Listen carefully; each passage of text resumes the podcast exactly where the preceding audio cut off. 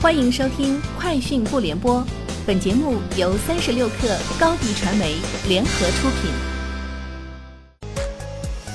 网罗新商业领域全天最热消息，欢迎收听《快讯不联播》。今天是二零一九年九月十六号。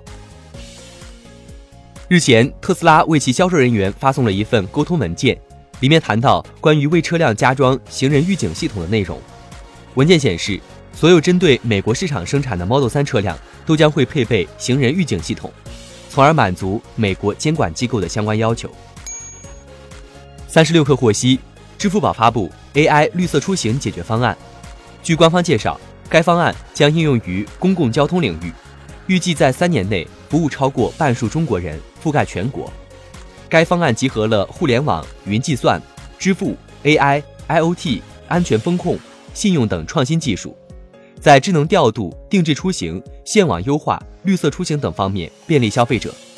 前期试点显示，定制巴士可减少百分之三十白领通勤时间，大数据公交可增加百分之三百客流。三十六氪获悉，日前，京东物流旗下迷你仓服务产品精小仓正式上线，专注为个人和企业提供中小件专业存储服务，结合京东物流仓储覆盖、配送以及技术优势。为用户提供安全存储、上门取送、专业管理等一系列服务。用户搜索京东快递小程序，点击京小仓即可一键选择服务。目前，京小仓已在北京地区上线，后续还将在上海、广州等一线城市开放服务。三十六氪获悉，微信团队宣布推出小程序视频广告和小程序视频前贴广告组件，其中小程序视频广告组件。是指流量主在小程序页面内以视频形式展示广告，并决定在小程序页面内的实际展示位置，时长为六至十五秒。小程序视频前贴广告组件是指流量主可在小程序视频内容播放前展示小程序视频前贴广告，并可自主选择具体在哪些视频播放前接入，支持播放六至十五秒视频素材或五秒纯图片素材。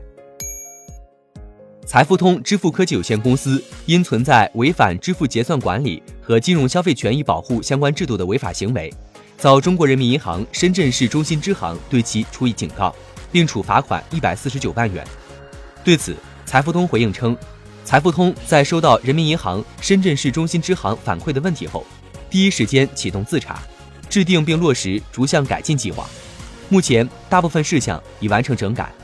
后续，财付通在人民银行的指导下，将进一步加强合规管理工作。三十六氪获悉，原安波福副总裁韦俊清出任自动驾驶公司 CTO，向滴滴出行 CTO 兼自动驾驶公司 CEO 张博汇报。此外，自动驾驶美国团队负责人贾兆银和中国团队负责人郑建强均向韦俊清汇报。目前，滴滴自动驾驶公司成员主要来自 Apple、Google、Microsoft。Uber、WeMo 等公司。据外媒报道，渣打银行已发现无法解释一些最富有的客户是如何获得财富的，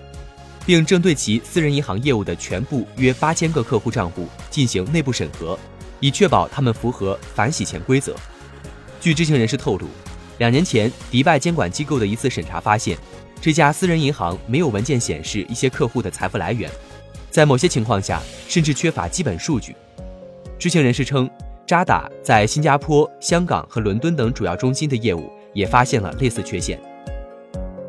以上就是今天节目的全部内容，明天见。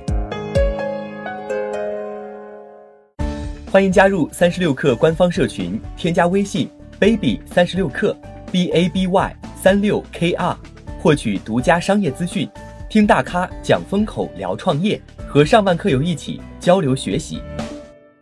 高迪传媒，我们制造影响力。商务合作，请关注新浪微博高迪传媒。